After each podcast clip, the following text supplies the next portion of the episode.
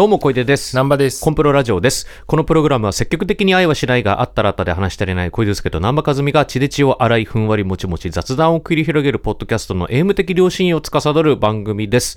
よろしくお願いいたします。お願いします。あの、海外旅行行かれたそうで。行ってきました。どこに行ってきたんでしたっけ？えっ、と、シンガポールとうんマレーシアに行ってきました。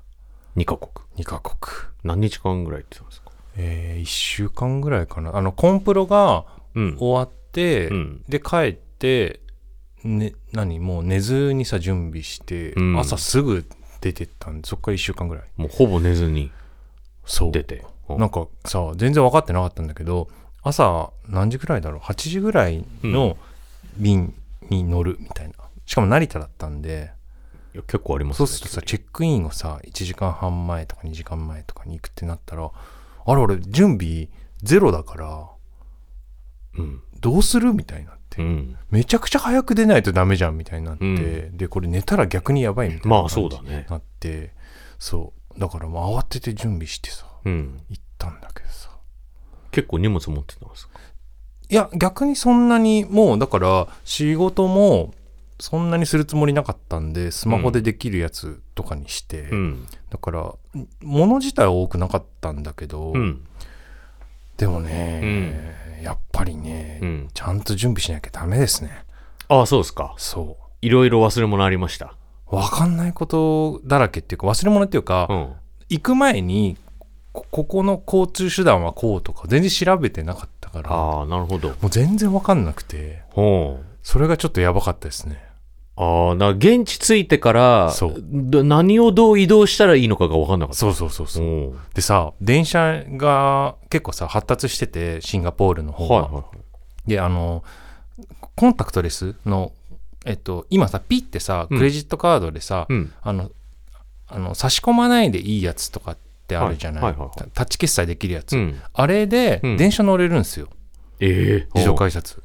じゃあ、チャージしなくていいんだ。そう。うん。で、俺、あのーそれも知らなかったんだけど、たまたま財布に、あの、持ってたから、うん。その、タッチできるそう、ククレジットカード。レジットカード。でも俺、一回も使ったことなかったの。タッチを。そう。カードは持ってんだけど、あの、使ったことはないからどうなるんだろうと思って、うん。で、乗るじゃん。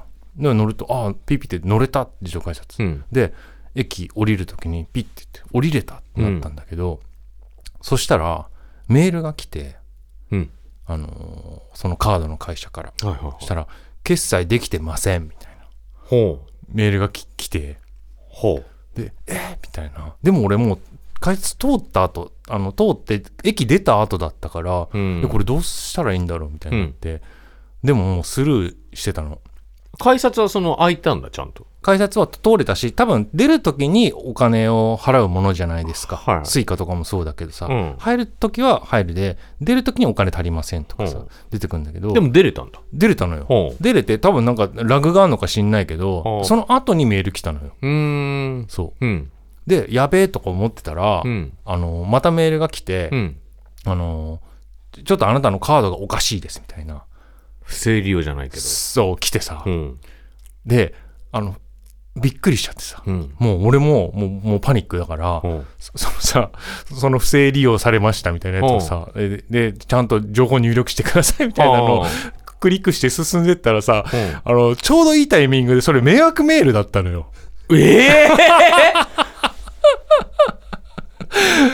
超完璧なタイミングで迷惑メールが来てて、完璧なタイでミングだね。俺それにバンバン進んでっちゃってさ、わあわあわあわ そんでさ、あ。そしたら、そしたら、その後から、あの、あなたのメールに、あの、海外からめちゃくちゃログインを試みてる、その、あの、やつがいますみたいな、アラートとかも来ちゃって、もう慌てまくっちゃってさ、うわどうしていいか分かんなくなっちゃっ何重にも重なって。た。そ んで、結局、その、何？タッチ決済のカードは、俺がうん支払い方を設定してなかったんだって。はいはいはいはい。その、えっと、直接引き落としにするのか、クレジット払いにするのか、ああ。あるいはなんかポイントで、えっと、ポイント払いにでできますみたいなやつを、そうか何パターンかあったんか。そう。で、ん俺は、それ、一回も使ったことなかったから、見せて。そう。ちゃんと設定、設定してなくて、うん。だから設定したら、クレジットカードって設定したら、ちゃんとその後、駅のうん。あのあれから引き落としできましたって連絡が来たんだけど、でももう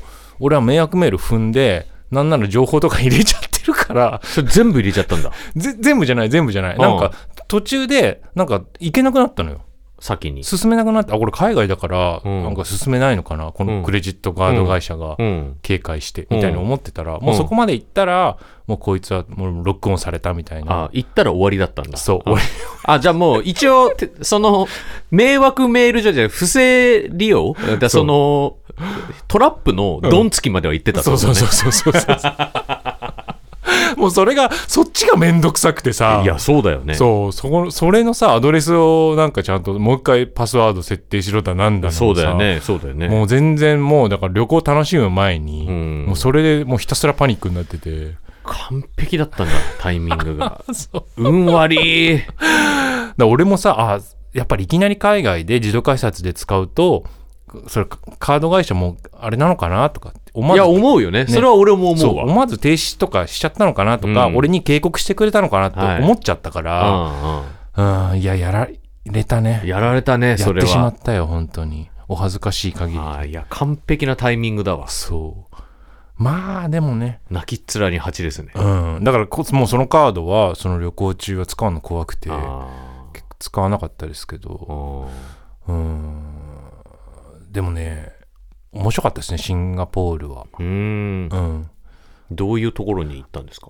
あのまあ基本的にはシンガポールってすごいちっちゃい国で、うん。その手のひらサイズってことですか？手の今その南波さんが示してるくらいの。あのね例えですからあ、これ例えか。そんなにちっちゃいってことじゃないですね。でも多分ね23区とかそんぐらいなんのじゃないかなあーあんま全体で分かんないけうんど本当にちっちゃいんだけどうんめちゃくちゃ経済が発達してそうですよね。いてさそういうイメージある。そうなでいろんな人種の人がうん。いるんだけど、うんそのなんて言ったらいいんだろうクソデカモールみたいなショッピングモールみたいなのが、うん。もうどんどんどんどん立ってて、うん。そのもう都心の方ってモールしかないのよ。も もうだイオンモールみたいなうそう。でっかい商業施設でばっか。ハイブランドとかその国際的なブランドもうみんなが知ってるブランドがうん。ボンボンボンボン入ってるみたいなややつがもうモールからモールみたいなん。何をするにもさ。うん全然面白くなくて。そんでそんでいろんな人種の人がさなんかいいもん買ってるみたいな国でさ、うんでもでもマレーシアと全然違ったですよね。えどっちが先行ったの？シンガポール。シンガポール、うん。うん。シンガポールの方がねすごい整備されてて、うん。経済的にもはめちゃくちゃ発展してるしうん。なんか文化的にもね、うん。あのすごい作られたもの感はあるんだけど、うん。すごい面白くて。うん。あのちょっとでもね印象的だったのが、うん。あのアラブ系の人うん。が、えっと、もういっぱい住んでるんだけどさちょっとリアルあのあれのリアリティが違うあのイスラエルのガザ侵攻とかに関するあの本屋さんとかのうん。そのなんつったらいいんだろうその入ってみてもうん。そのガザ関係うのんうんうん。あの本の量が尋常じゃなく並んでるしうん。すごいなんて面出しされてさあー。なんか本当に我がこととしてそううん、なんかね扱ってる感じとかしてあそこは、ま、あれだなと思って、全然違うね。うん、リアリティあんなっていう感じではありましたね。うん。ん。とか面白い面白いというかあーそういうことなんだとか思ったりもしたし、うん。うん、でもあれでしたね、うん、マレーシアと比較するとうん。本当に全然違うから、うん。ちょっとおこれが経済発展のうん。違いかみたいな。うん。マレーシアはマレーシアでもう発展途上国というか発展しまくってるところなんだけど、うん。同じようにクソデカモールがあるんだけど、うん。一個道挟むとなんかスラム街みたいなところがあったりしてもう貧富の差が半端ないわけ。半端ないんだね。もうちょっとしたところからあの歩くだけでめちゃくちゃななんだろう。もう匂いとかが結構さあきつめのストリートとかがあったりとか。でそこここで暮らしてる人はこのクソでかいビルを眺めながらどう思ってんだろうみたいなうん。のとかも感じたし、うん。なかなかあれでしたね、うん、興味深かったですよねでもどっちもね夜中まで店やってんのはすごいと思った、うもんうパその辺のパワーは本当もう東京にはないんだなみたいなうーん。でもど、どの国行っても感じるかな、でも。うーん。うん。東京夜中やってないもんね。うん。で12減ったよね時とかさ、うん11時とか12時とかにさ、普通に服屋とかやってるからさ。あ、服屋が？そうだよ。それはすごいわ。うん、ユニクロとかあなんだけどその、モールがやってんのよ、12時ぐらいまで。はうん、それはすごいなと思って。でそれはさ、もう売る力もそうだけど、買う力があるってことだからね。だと思う。ね。うん。それはもう経済のパワーだわ。うん、そこはなんか本当にね、生き生きしてる感じはしたねそれマレーシアもそうだったけど。あいや、でも、すいませんね。そんなに面白くない。ーそんなトラブルはなかった、他は。まあ、クレ、クレカトラブルはあるけど。トラブルね、あとはね、なんかあったかな。髪切ったんですか？髪切ったわ。うん。髪切った。どうでした？シンガポールで。シンガポールで。うん。正直あんまり変化は感じられてないんですけど。そうなの。あのー本当に街の何でもない、うんその美容室みたいなところを探して、うん。探してっていうかまあ歩いてたら、うん。あの、あ、ここの辺あるかな？なんか基本的にね、団地みたいなところのうん1階に食べ物屋とか、そういう生活のものが集まってる、あの、ところがあって、うんうん。そういうところをちょっと覗いたらあって、はで入ったんだけどい。う、ん。うんあれだった、すごい上手だった。うん。なんかどうしたいとか言われて、いや、うんお任せしますみたいなはノリでやったんだけど、あの、ちょっと面白かったのは、こうやって座るじゃん。うん。座ったら、その場で頭に、その水水とか、あの、頭一回流すとかじゃなくて、その場でシャンプー始める。あ そのまま？そう。えー！ってなって、寝もせず。その、な、なんていうの？あの、油そばのさ、うん。油そばって言ってますか？あはいはいはい油そばのラー油あんじゃん。はいはいはいあれみたいなのが2本持ってきて、チューって、もうダイレクトあーもうそのまま始まるんだ。そうかけて、シャンプー始めて、それね、面白いから写真撮らせてもらった。はあ首になんか巻いたりしないの？首に巻いたりはするね。基本的に、まあそういうのは全然やってくれてすごい丁寧なんだけど、そこだけは違った。縦の状態でうんシャンプーとかをわーってそうそうそうそうかけられて。そうへ流すときはちゃんとあれなんだけど、寝るけどシャンプー台みたいなのあったんだけど。そりゃね、縦の状態でどうやって流すんだって話ですけど。そうそう。でもね、全身びしょびしょになる。すごい上手だった、でも。はうんなんかもう勝手に、ああ、こういう、今こうなのね、みたいな感じ。だったら、うん私だったらこうするわ、みたいな感じで。もうちゃんとアプローチを考えてやってくれるやってくれて。うえ。でも別に安いとかじゃない。あ、そこそこの。全然普通、普通に、すべてにおいてだけど、日本の方が安い。あ、そうなんだ。うん。高物価高い。うん。物価は本当にそうだね。ううんん。マレーシアはちょっと安かったけど、うんうんシンガポールはもう全然、すべてにおいて、別に、ん何？日本の方が、なんか、日本にいるからこっちで爆買いするよね、みたいなことは全くないね。うーん。でも、それも本当に、だから、なんだろう。こっちとしてはさ、面白展開を、うんあるのかなって期待したんだけど、うんそういうのも全然なくて、うん。すごいそつなくこなしちゃった。旅を。こなし旅行だったんだね。はいそうだね。うん。普通に楽しく過ごしてしまいました。へえ、うん。じゃあ次はうん。どこに行きたいですか？どこに行きたいですかね？ちょっとヨーロッパ行ってもらいたいですけどね。ヨーロッパね。ヨーロッパ、なんかギリシャとかさ、あー。行ってみてほしいですけどね。ヨーロッパはね、あの、ジュースジュースって、うんハロプロのグループの、うん。が、ヨーロッパでうん。ライブやるときにうん。行ったことが、あ、行ってたね。うん。フランスだっけ？フランスとドイツか、うん。は、もう珍道中も珍道中うん。だったけど、そそれ以来行ってないから、うん。そうだね、だいぶ行ってないね。まあ、フランス、イギリス、ドイツなんか、まあ、うん。イタリアとか、まあ、比較的うん。行くけど、まあ、ギリシャとかさ、ポルトガルとか、ポルトガルとかさ、うん。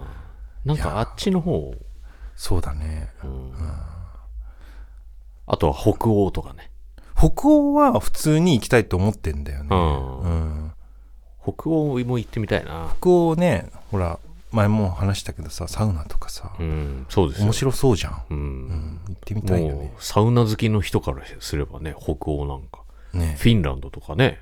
楽しそうですよね、うん行ってみたいなとは思っているけれど、うんもうでもさ日本円の弱さをまざまざと感じている昨今ですから、その、エンパワーがね。そうで北欧なんてさもう世界一物価が、ね うん高かったりするからなんかそれもあれだよなむっちゃ金かかんだろうね。日本円でむっち。ゃ金かかると思う。うん。ま、一昔前は、そうやって、そういう東南アジアとかって、やっぱり安かったから、安いっていうイメージだもんね。うん、行きやすかったけど、全然今そんなことないから、うんうん、って考えると、うん。だってマレーシアだって、物価安いって言われてるけど、うん普通に洋服だとかそういうものを見ると、うんマジで日本の方が安かったりするからね。ううん同じようなブランドとかだったら、エンパワーだ。そう。エンパワーが弱え。本当に悲しい。円弱え。うん。それは街に元気ないわって。はあ思うよねで、まあ、そのシンガポールなんか見ちゃうと、うん。そうっすよね。やばいよ、本当に。うん。売りまくり買いまくりのところに行っちゃうと、うん。今やね。なんかテクノロジーとか、便利さも全然、うんあの、もう勝てない感じするし。うん。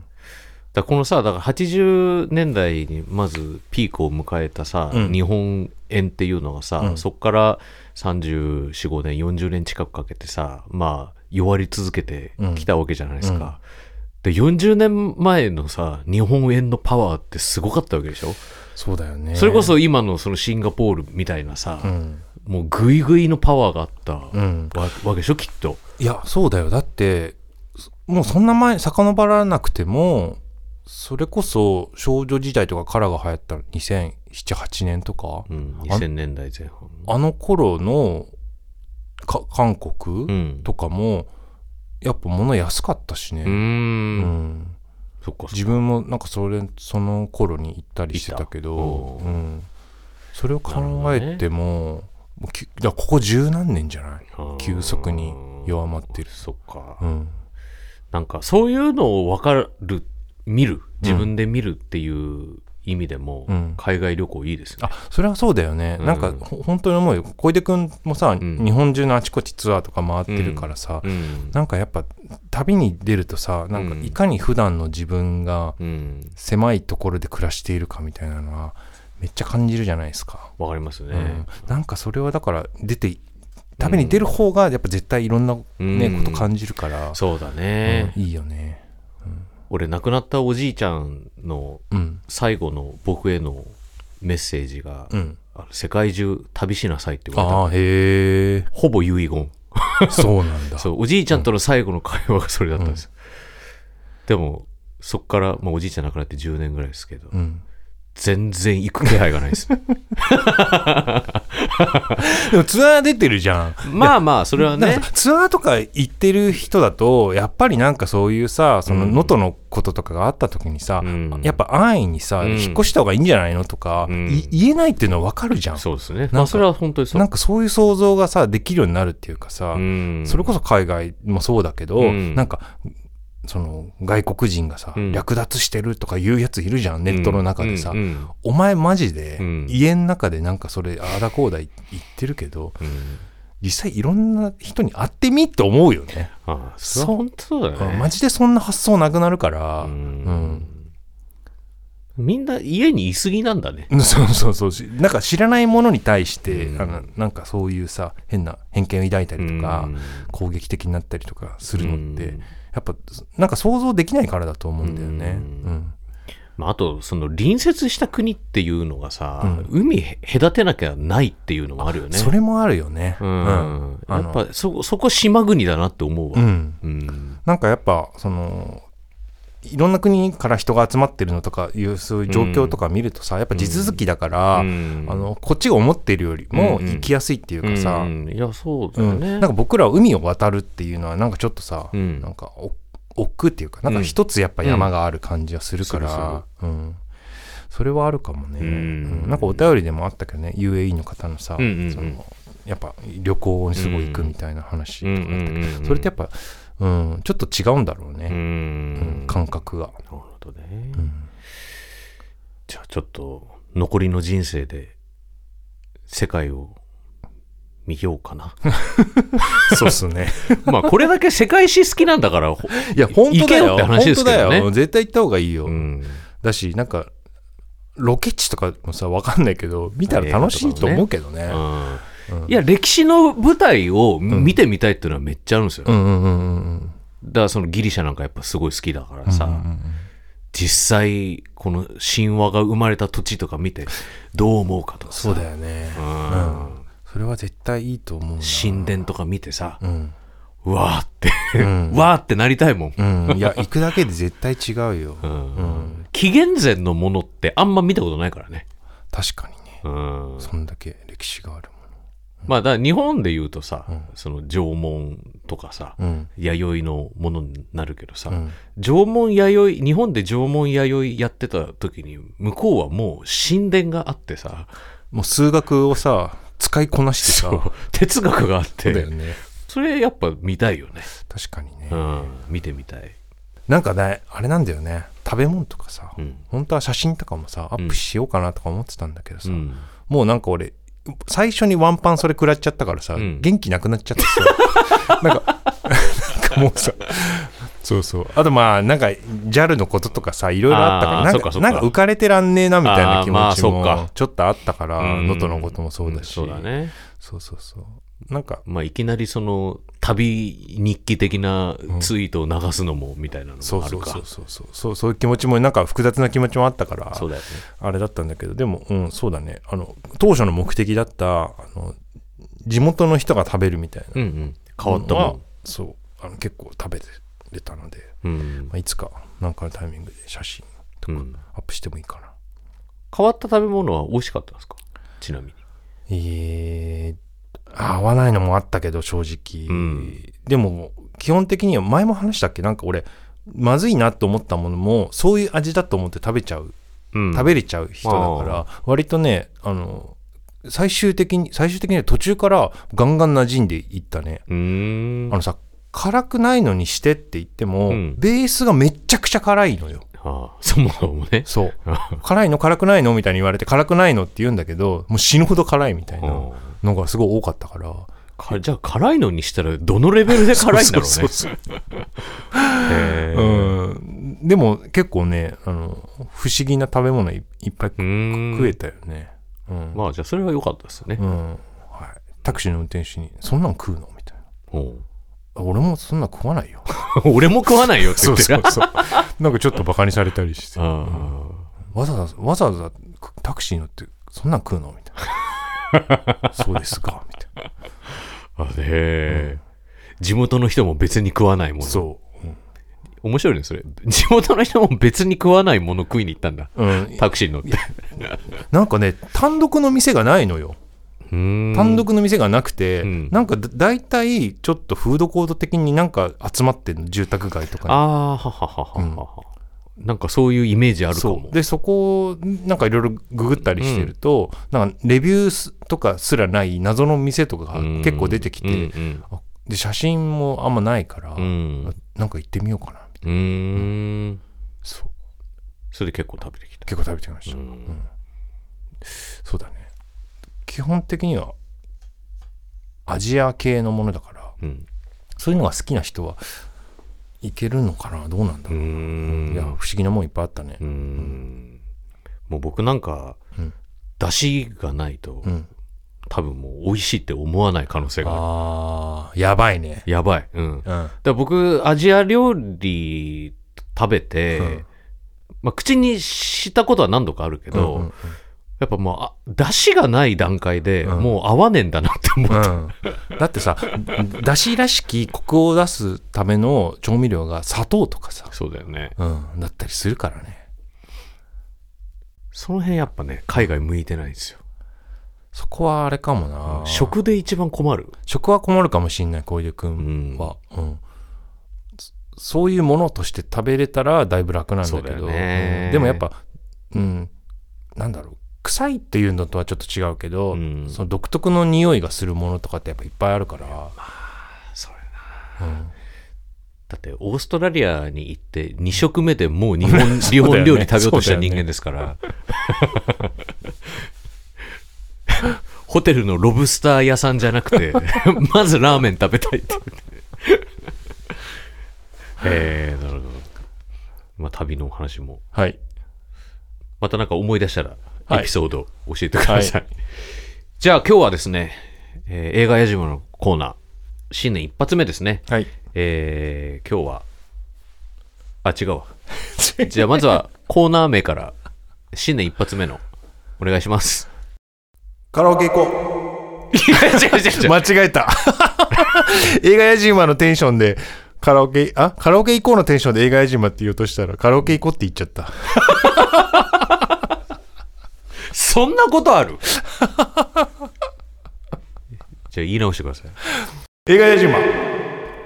はい。このコーナーは小出と南波が映画を自腹で見て、見てきたよという感想を喋るコーナーです。今回は、えーカラオケ行こう。見てきました。原作は女の園の星の、えー和山山さん。ザ・ベスト漫画2021。この漫画を読め。第4位。この漫画がすごい2021女編第5位といううん作品でございます。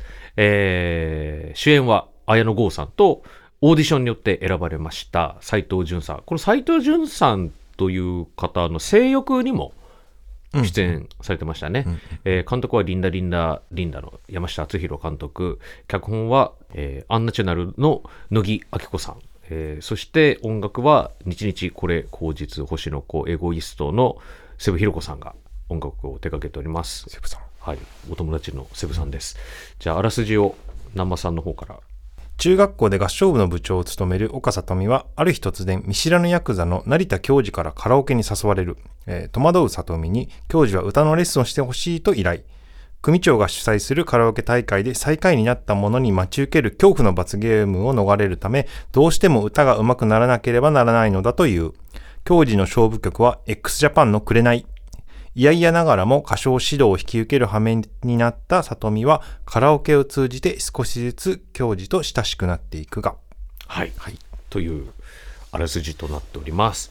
で、感想のメールも、えー今回結構いただいてまして、えーそれも紹介しようと思うんですが、えーまずは、ザ・グレート・カテキンさん。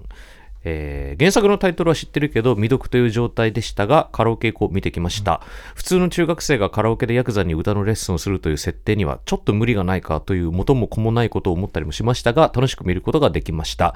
会話劇がこの作品の魅力の一つなのですが舞台が大阪ということで登場人物たちは関西弁を喋っています。それが作品にとっていいアクセントになっていて関西弁の凄さを改めて実感しました。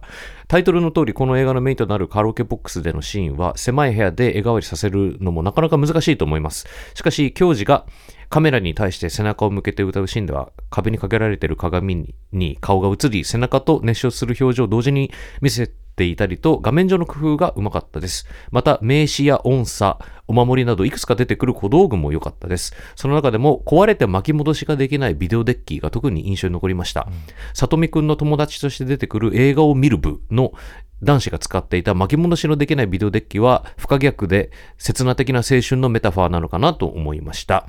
この映画を見る部の男子はこの子単体で一本映画が作れそうなほどいいキャラクターでした。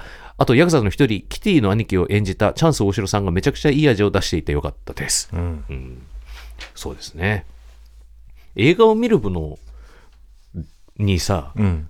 この里見くんがいる状態、うんいやこれもう霧島じゃねえかと思ったん完全にそうだよね。霧島状態でしたけどもね。えー福島県ハリムンさん、えー先日カラオケ行こうを鑑賞したのでお便りを送らせていただきます、ヤクザが中学生にカラオケ練習を見てもらうというコミカルなファンタジー要素の中に10代のもどかしさや子供や大人からの線引きなど湿度を感じるシーンがあり、見ていてとても楽しかったです。えー、アニョゴさん演じる教授のキャラクターの色が出ている演技も素晴らしかったですし、里見くん、これ斎藤潤さんですね。えー、里見くんや和田くん、えーの男子中学生特有の面倒くささの演技が、この映画の良さをより引き出していったと思います。三角関係の口喧嘩シーンや卒業式のシーンが特に良かったです。えー中川さん、えーこれ八木美希さんが演じる中川さんや、えー女子中学生たちの雰囲気もわかるなと思いながらグッと来ていました。教授に怒りをぶつけるシーン、里見くんの歌唱シーンはその先にコミカルなシーンがあるだろうと読みながらも、キャラクターの感情が伝わってくる演技にグッときて泣きました。えー良かったところを挙げ出したら、キリがないくらい好きな映画でした。原作を読んでいなかったのですが、読んで、読んでから改めて右に行きたくなったくらい面白かったです。えーそして神奈川県木曽路さん。お岸さん木曽路さん ありがとうございます。1年間で数本しか劇場公開の映画を見ない自分がこのコーナーにメールをくれるとは思っていなかったです。えーカラオケ以降は数年前に読んで、何度も大笑いした漫画であり、野木明子さん脚本のドラマも大好きでした。そのため、実写化決定時から公開を楽しみにしており、運よく完成披露試写会で鑑賞することができました。おーすごい。率直な感想は、原作未読の状態で見られたらもっと楽しめただろうな、でした。クライマックスにおける里見くんのカラオケ読書の迫力は漫画では表現できないものだったし、主演2人の演技により、中学生とアラフォーのヤクザとのブロマンスな関係性には、えー紙面でか紙面で読んでいた時以上に背徳的な萌えを強くいただきまいただいただ抱きました。背徳的な萌えを強く抱きました。しかし、実写化にあたり追加されたキャラクターやエピソードがあまりにも多く、タイトルが同じ別の物語になっているように思えてならなかったのです。特に里見くんが幽霊部員とはいえ映画簿を掛け持ちしている設定は、変声期で合唱から逃げそうになっている時に、教授以外のよりどころもあるということで、彼のキャラクター解釈が変わりました。つまらなかったとか実写化してほしくなかったというわけではないですが、原作をしていることがノイズに思えてしまいました。という、まあ、感想いただいております。僕はね、うんもう本当にめちゃくちゃ面白かったです。で、自分的には、もうこれが2024年の邦画の1本目、鑑賞1本目だったんですけど、もう今後、うん今年の邦画はもうこれをまず基準に見ようかなっていううんくらい良かったなと思いました。で、脚本も良かったし、画面作りも良かったし、芝居も良かったし、音楽もいいし、うんこう、まあ本当は俗っぽい題材だと思うんですよ。中学生とヤクザ。そうだね。で、しかもカラオケなんて。うん。で、なんだけど、すごく丁寧に作られてたし、で、その、それに頼らず、うん。そういう扱ってる題材の属性に頼らず、うん。えーちゃんとエンタメもしていて、うんうん本当に高水準な作品で、えーいいところがたくさんあったなと。めちゃくちゃ良かったよね。え良かったですよね。うん。なんか俺序盤ちょっとこれ大丈夫かなっていうかうん。ずっとこれでいくのかなと思ってたらさ、はいはい。もう途中からさだんだんだんだんさ、いうんそのいろんなものがさ、うんそのまあ、伏線にもなってるし、うん。うんちょっとさエモさが出てきてさそうなんですあよ、ね。こんな風に燃える展開になっていくんだっていうさ、もうとにかくうまいっていうか、うん。なんか、うん、いろんなものがなんか無駄が一個もないっていうかさ、うん。うん。なんかひょうひょうとこんなレベル高いもんがうん。作られてるんだって思うとさ、ちょっとびっくりしちゃってさ、まあ僕ももう同じようなびっくりでしたね。うん。うんうんうん、だから本当にううまい、全部がうまいっていううん感じだった。ううんん。うん。で、あの映画を見てからうん。僕原作を読んだんですけど、うん。だから木曽路さんとは逆で、うんうんうん。で、その順番だったから、うん。より、あの、脚色のうまさが、あうん、分かりましたよね。あの、まあ、ここで言う脚色ってのは、まあ、話をも盛るっていう意味じゃなくて、うん。その原作とかがあるとか、うん。えー例えば史実を元にしたみたいなうんうんうん。作品を作るときに、うん。えー作劇していく過程のことを、まあ、脚色って言いますけど、まあ、そういう意味でその原作をうん。映画にするっていう上での脚色がまずすごいうまいと思ったんですよね。うんうんでその木曽路さんはあのノイズになったと言ってたけど、うん。その原作にないものがかなり追加されてるから、うんうんでもその原作にないものを映画化するにをする上で、うん。付け足したことによってこの映画にする意味みたいなのもうんうん。すごい出てたなと思ったんですよね。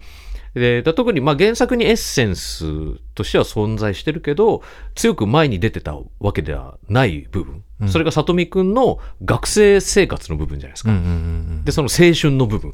青春感。っていうのをまずブーストさせたっていうことがより、この里見くんの変声期声が声変わりする、うん。変声期の葛藤っていうのを、えーよりあの前に出してるなと思ったし、あとはその、まあ、ヤクザである教授、うん。まあ、あるいはその大人の世界というか、うん。でその世界との一時の関わり、うん。なんかその淡さみたいなうん。のがより、あのー濃く出てたなと、うんうんうん。思いましたよね。で、その合唱部の後輩和田くん。うん。和田くんも原作だとあんまり出てこないんですよ。うんあの、エッセンスとしてはいるんだけど。でもこの和田くんがさ、真面目に合唱部に取り込んでる。まあ真面目すぎるぐらいうん歌にかけてる。和田くんいいんだよなで彼のうんこの潔癖なうんストイックさうんっていうのもすごくいいエッセンスうんうんだったなと思ったし、で、その、えーそのグレート・カテキンさんが言ってた、その映画を見に行くっていうことで、うんいや、その俺ね、この不可逆的な青春、青春の不可逆性っていうのをメタファーとして表してるっても俺本当に思って、うんうんうんいや、そうなんだよなと。巻き戻しが効かないから、うんいいし、青春っていうのは。だから、その変声期っていう、しかもこれ一生に一回しかないことなわけですよ。うんうんうんもう声変わりしたら、大人になったらもう戻れないわけで。で、その時期に彼が何を大事にしたかったかっていう映画じゃないですか。その、一生に一度の選択でうん。合唱部の最後の大会に行くのか、それとも教授との新しくできた、まあ、関わり、うん。その友情というか、うん。そっちを取るかっていう、その悩ましさみたいなのが、よりこう、出ていて、そうだね。よかったなと思います。そのさ不可逆性もさ、なんだろうその街のさ再開発とかにもかかってるじゃないですか、そうなんですよね。それとかもうんまね。うん。全部がこう何重にも重ねられて、描写されてましたよね。ねえ。ちょっと本当にうん。うんその和田くん、うん。和田くんさあれみたいじゃなかった？エエターナルズのさ、うん。バリー・コーガンだっけ？あの、うんうんうんなんか拗ねちゃうさ、うん。うんあいつね。人間戦争ばっかしてるじゃんみたいな感じでさ、拗ねちゃう子いるじゃん、うん。ああれみたいな、ん。なんかピュアすぎるゆえにあのちょっとああいうさ顔になってしまうっていう危うさを抱えてるやつね。うん。あれ絶妙な演技だよね。だバリー・コーガンさ、うん。めっちゃうまいじゃん。あの役やらしたら。もうあの役ばっかりだよね そうそうそうそう。あの、なんだっけ、インシェリン島のうんうんうん精霊、精霊、うんあれでももう同じ役やってたじゃん。あの人、あの面、本当にいいじゃん。いいあれをモデルにしてるんじゃないかっていうぐらっていの。いう役だったよね。うん和田くんの。でもちょっとコミカルだしさ、かこのやっぱ監督らしいさ、うんコミカルさもあってさ、俺和田くんのセリフ全部いいんだよね。全部良かった。森岡、森岡ちゃん合唱部は終わりやと かさ、言って出てったりとかさ、なんか、いやらしいとか言ってさ、二人がイチャイチャ。しようとかね。2回言うからね。そうそうそういやらしい。なんだかあれ学校でいやらしいみたいな。ああいうの、ああいうコミカルなところもいいし。いや、うんめっちゃいいんだよね。んあのシーン大好きだった俺。いいよね。うん で、あとは、その、まあ、この後もちょっと触れますけど、うん紅のうん。うん。x ジャパンのうん紅っていう曲が、まあ、すごく、あの、キーになるうん曲なわけですけど、この映画の中で。で、その英語の部分を、まあ、和訳するとか、うん。あれも原作なかったんですよ。だから、こう、歌は、あの、愛なんや、みたいなくだりあるじゃないですか。で、歌は愛だの説得力を、これがさらに、あの、強調するし、うんであの、で、さとみくんがクライマックスで、なぜ教授の代わりに歌うことにしたのかみたいなところにも関わっ、つながってくる部分で、で、こういう一個一個の細かいことが全部意味があるんですよね。紅がいい歌詞なんだ、本当に。そう。うん、で、その紅がいい歌詞なんだって思わせるっていうのも、うん。この映画の、まあ、やっぱすごく良かったうポイントで、まあ、ちょっとこの後僕順番に触れたいと思うんですけど、まあ、あとはその、え、木曽路さんも言ってましたけど、よりブロマンスな部分、こう二人のカップリングがさらに良かったりする。ね。これがあのフット感がね、うんいいんですよね。いいんですよね。だなんかあの、その教授にうん、こう、なんか、頭ポンポンってされたりとか、うんうんあれもなんか俺普通普段なんか出てきたりするとうん。ちょっとゾワってするんだけど、うん。うん結構キュンとしました、うんうん。あの二人いいよな。めっちゃこの2人がめっちゃ良かった、うん。であとまあその山下監督の演出もやっぱすごいうまいなと思ってて、うん。あのーゴジラマイナスワンで僕が結構言い出した、うんで僕がそのせいですごい気になりだした、うん。画面の中のものの配置とか、っていう意味でもすごい良かったんですよ、あのもう家ウォッチャーにだんだん貸してきてるんですけど、自分が。で里見くんの家のディテールすごい良かったなと思ってて、うん。でそのディテールでこの里見くんちが岡くんちがうん。どういう家庭なのかっていうのをすごい語っその背景が語ってるなと思ってて、例えばテーブルの上に、まあ、その醤油とかいろいろいろいろ置いてあるところに、例えば味ポンマイルド。うんうんあのキャップが黄色じゃなくて緑のやつね、うんうん 味ポンマイルド置いてあったりとか、その味ポンマイルドの横にであのサプリ、ディアナチュラがうん。うん置いてあ気づいたね。置いてあったりとか、だとシンクの横の棚にタッパーがめっちゃ積んであったりとか、うんうんうんあとはそのサランラップがすんごいあったりとか、でそういうこう作り置きだったりとか、きっとご飯冷凍とか、そういうのをめっちゃやってる家庭だっていうのがわかるじゃないですか。うんうんうんで、あとお父さんは、その自分の、あの、座ってる席の後ろに座布団はさを折って、こう腰の間に置いてるとか。なんかそういうディテールが、この家庭の感じっていうのをすんごい、あの、ブーストさせてたし、それによって別に語られるわけじゃないけど、両親こんな感じなんだろうなとか、うんで、両親とし今思春期真っ只中の岡くんがこういう関係性でとか、だって岡くんの部屋、ふすまバッて開けたらもう目の前食卓なわけじゃないですか。うんうんうんで、ここで、いや、本当岡くん嫌だろうなとかさ。で、おか、まあでもお母様がこう気にしてさ、部屋開けるとき、あの、開けるよとか声かけてくれるけど、うん。もう目の前にお母さんが常にいる状態で生活してるわけでしょ。うんうんうんうん。なんかあの感じとかも、うんなんか良かったなーって、んうん。思いましたし、で、学校の生活も、生活の描写もすごく丁寧で、あのー背景に生徒がすごいいるじゃん、いる映画だったじゃないですか。こう生き生きと生活してる様子がうんすごい、あの、あの背景で描かれてましたけど、でそれがより教授のいる世界との違いっていうのを表してるなと思ったんですよね。だから真っ黒なスーツ上下でセンチュリー乗ってるうん教授はあのたびたび学校来ますけど、うんこれ絶対に敷居またがないんですよね。うんうんうんあの校門から先には入らないんですよ。うんだ彼とその学校生活、うん。えーだから里見くんたちの生活合唱部のある世界と教授はもうそもそも住むところがうん。違って。でだけど歌方の関わりを2人はカラオケ店でうん。持っていてそこで友情を育んでいてっていう。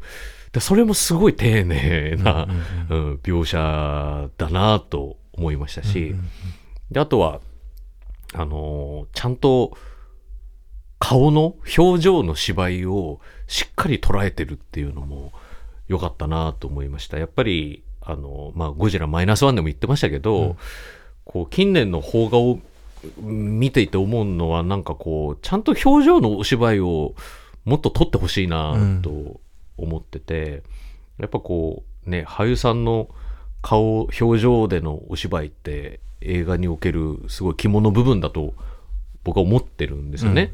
で映画のその世界観がどういうものであれなんか SF だろうが時代劇だろうが、やっぱりこの表情がこそのスクリーンとの、えー向こう側とこっち側をやっぱりつないでくれると思うんですよね。うんでそこだからすごいちゃんと、あのーこの映画を撮ってるなと思ったし、そうだよね。だから説明的なセリフとかには頼らずさ、うん。なあこういうことなんだろうなっていうのが分かるっていうのはさ、やっぱえ映像っていうか、うん。ね映画で大事なところじゃないですか、ううんんうん。うんそこは本当素晴らしいですよね、うん。うん。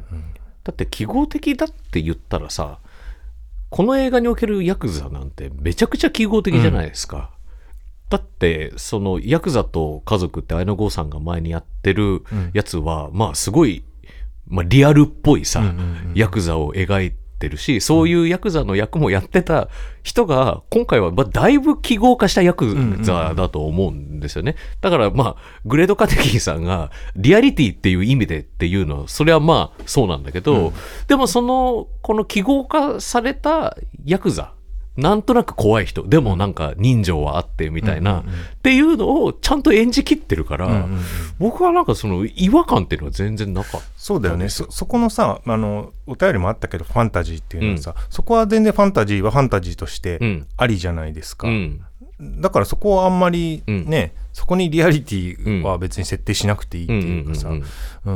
だけど彼はあのにこうなんていうのかな人懐っこい人だし、子供にもうん。こう同じ目線で接してくれるいいやつだけど、うんうん。だけど彼が生きてるのはあくまでもそういう裏社会というか、うんうんだっていうのがダッシュボードから出てくる指とかさ、うんうんうん。あのこうあのししゃぶ漬けになっちゃった後輩みたいなのに対してもう躊躇なく殴るとかさ、うんうん。血が流れるとかさ、うんうん。ああいうところもちゃんと描いてて、うんうんそれはすごい誠実だなと思いましたよ。ね。ああいうシーンもでもしかもなんだろうそんな言葉で説明せず分かるようになっているから、うん。なんかそれもすごい上手ですよね。上手ですよ。あのさ罰ゲームでさ、うん。その猫の入れ墨を入れられキティちゃんの入れ墨入れられちゃった話があるじゃないはい、ですか。チャンチャンス大城さんのねチ。ャンス大城さん、うん。それで説明はちゃんとするんだけど、うんでチラッとチャンス大城さんの手を移してさ、あこの人なんだってなるじゃん、うん。でもさだから最近の邦画の傾向だと「わあ手に猫の入れ墨が!」とかさ 口で言いそうなもんなのにそういうことそうね。ね言わないっていうさ。あの、モノローグで猫の入れ墨入ってるとかさ、そうそうそうそうそうそう。ありがちだよね。それコメディとかでもありがちっていう。そそうそう。そういう説明をさスッと抜いて、うん。あのちゃんと分からせるっていうのがさ、随所に光っていて。そうね。うんあ、それはもう歌の練習のうん。シーン、うんうんその、あの、紅が教授のキーに合ってないから、んもっと自分のキーに合ってる曲を選んだ方がいいんじゃないですか？っつって、で、いろんな曲を練習するんだけど、ん。その練習の合間でいちいち紅を挟むんだよね。あれもねだからこれが歌いたいんだろうなっていうのがさ、うん。分かるしさ、いや、俺あれさ、その、劇場で見ててさ、俺もうめちゃくちゃ笑っちゃったの、声出して。うん。でも、ま、なんか周りなんかあんまりそんな感じじゃなかったからさ、いや、俺こ、このなんか3、4回出てくるのめちゃくちゃ面白かったんだけど、しかもあれ意味あるしね。意味あるし、うん。ちゃんと、うん。それがやっぱスマートでしたよ。紅だって言ってる時のさ、その画角とかをさ、うん。後にそれが生きてくる生きてくる。さうん。すすごいなと思ったんでそれも。でああいうこあのコメディリーフになってるものがうんうん。ちゃんと後に聞いてきてるっていうそれもいいコメディですよね。と思う本当に。うん。あのーその後ろのねシーンにかかってきちゃうけどさ、うん。あの一回さ、うん。その綾野剛がさ、うん。その紅のエピソードをさ、うん。でなんかさ嘘を話してたっていうシーンがあるじゃないですか、ね。で大人は嘘を言うんだみたいなさ、もう一回嘘があるシーンがあるんだよね大人がさ、あって思うよね。そうね。大人は嘘を言うっていうね。そうそうそれが聞いてくるとはみたいな、ね。それも聞いてくるんかいっていうか、うん考えれば考えるほどさ全然後ろにに聞かないものがなかったっていうか。そうそうそうそう。後から考えると。だからさ後半に行くにつれマジでエモさがさ倍増していくんだよね。ね。うん、些細なことが全部聞いてくるっていう。ね、まあその紅の和訳も聞いてくるしさ、うん。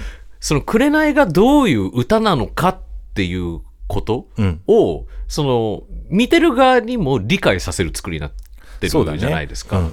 で、それが僕この映画の、まあすごく良かったところだなと思ってて、で、それはまあ原作からも言えることなんだけど、うん。紅を本当にエモい曲だっていう風に正面から取り扱ってるっていうのが、うん。すごい良かったなと思う思うんですよ。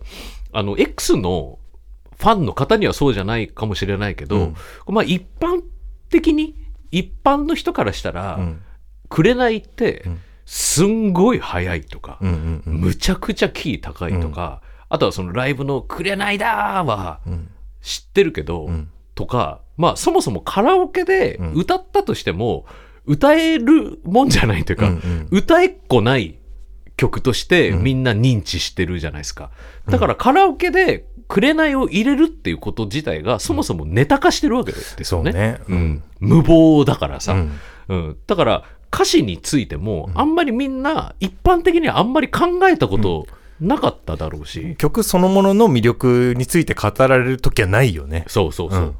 だそれを歌詞をちゃんと和訳してこういうことを歌ってる曲なんだっていうふうにちゃんとあの劇中でも解釈するし、うん。それはその歌は愛だから歌詞の意味を知ってるってことがすごい重要っていう意味でちゃんと解釈するんだけどそれはこっち側にもあ紅ってこういう曲なんだっていうふうに理解させるうんことにもつながるし、で、その、えー変声期の少年が声が変わる前に、まだソプラノが歌えるような子なわけですよ。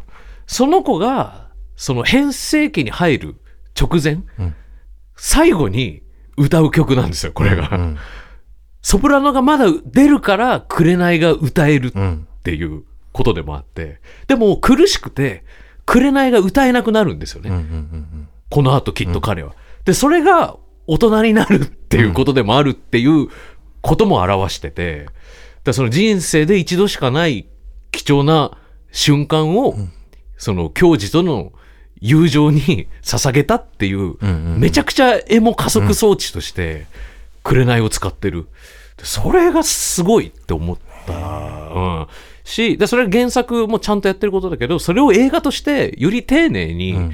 このエモ装置を使うために、あの、乃木さんの脚本に起こす上での脚色がうん。あったと思うし、それが本当に機能的に、うん、働いてるなと思いましたし、で、この作品によって、紅っていう曲を捉え直す人は多いと思うんですよね。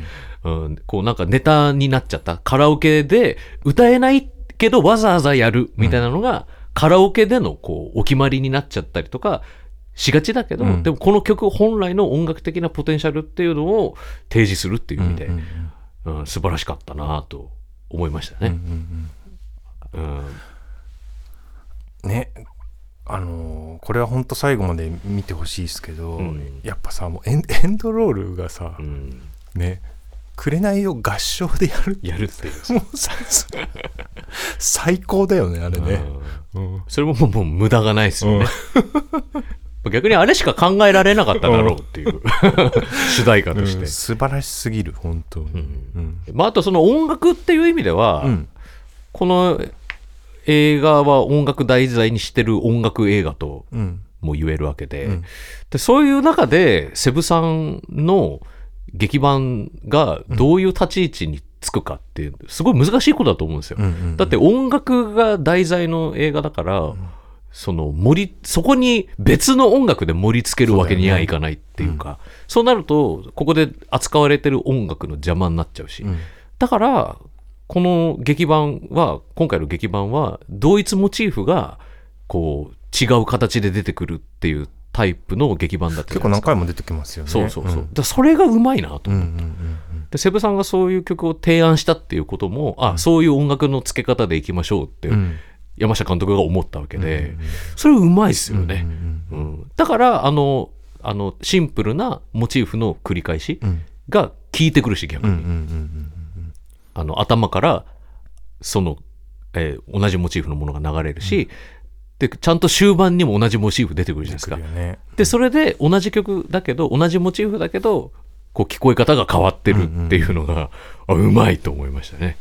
セブさんもすごいいい仕事をされてるなと思いました。っていうみたいにもういいところばっかりのうん。映画でしたよ、俺ね一個だけうん、こうだったらいいのになっていうのがあって。あった、うん。というのは、うん。えっとそのさとみくん？うん。さとみくんがうん。合唱部の,、うん。その経験を生かして、うん。そのヤクザの人たちに、うん。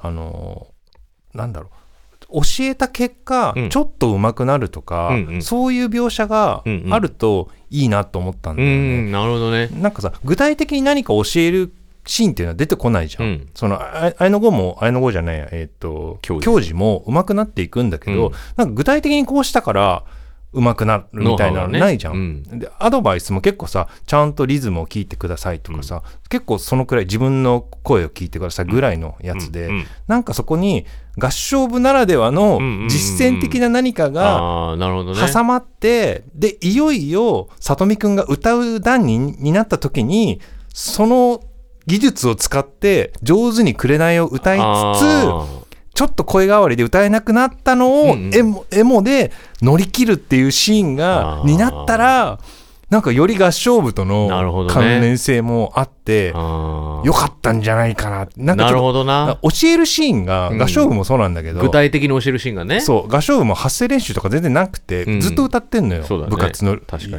って。なんか教えるシーンもうちょっとあったらちょっとよりそうね。良くなったんじゃないかなってちょっと思いましたね。ああとね、うん。あの副部長の女の子のはいはいはい。八木美樹さんがさ、はい。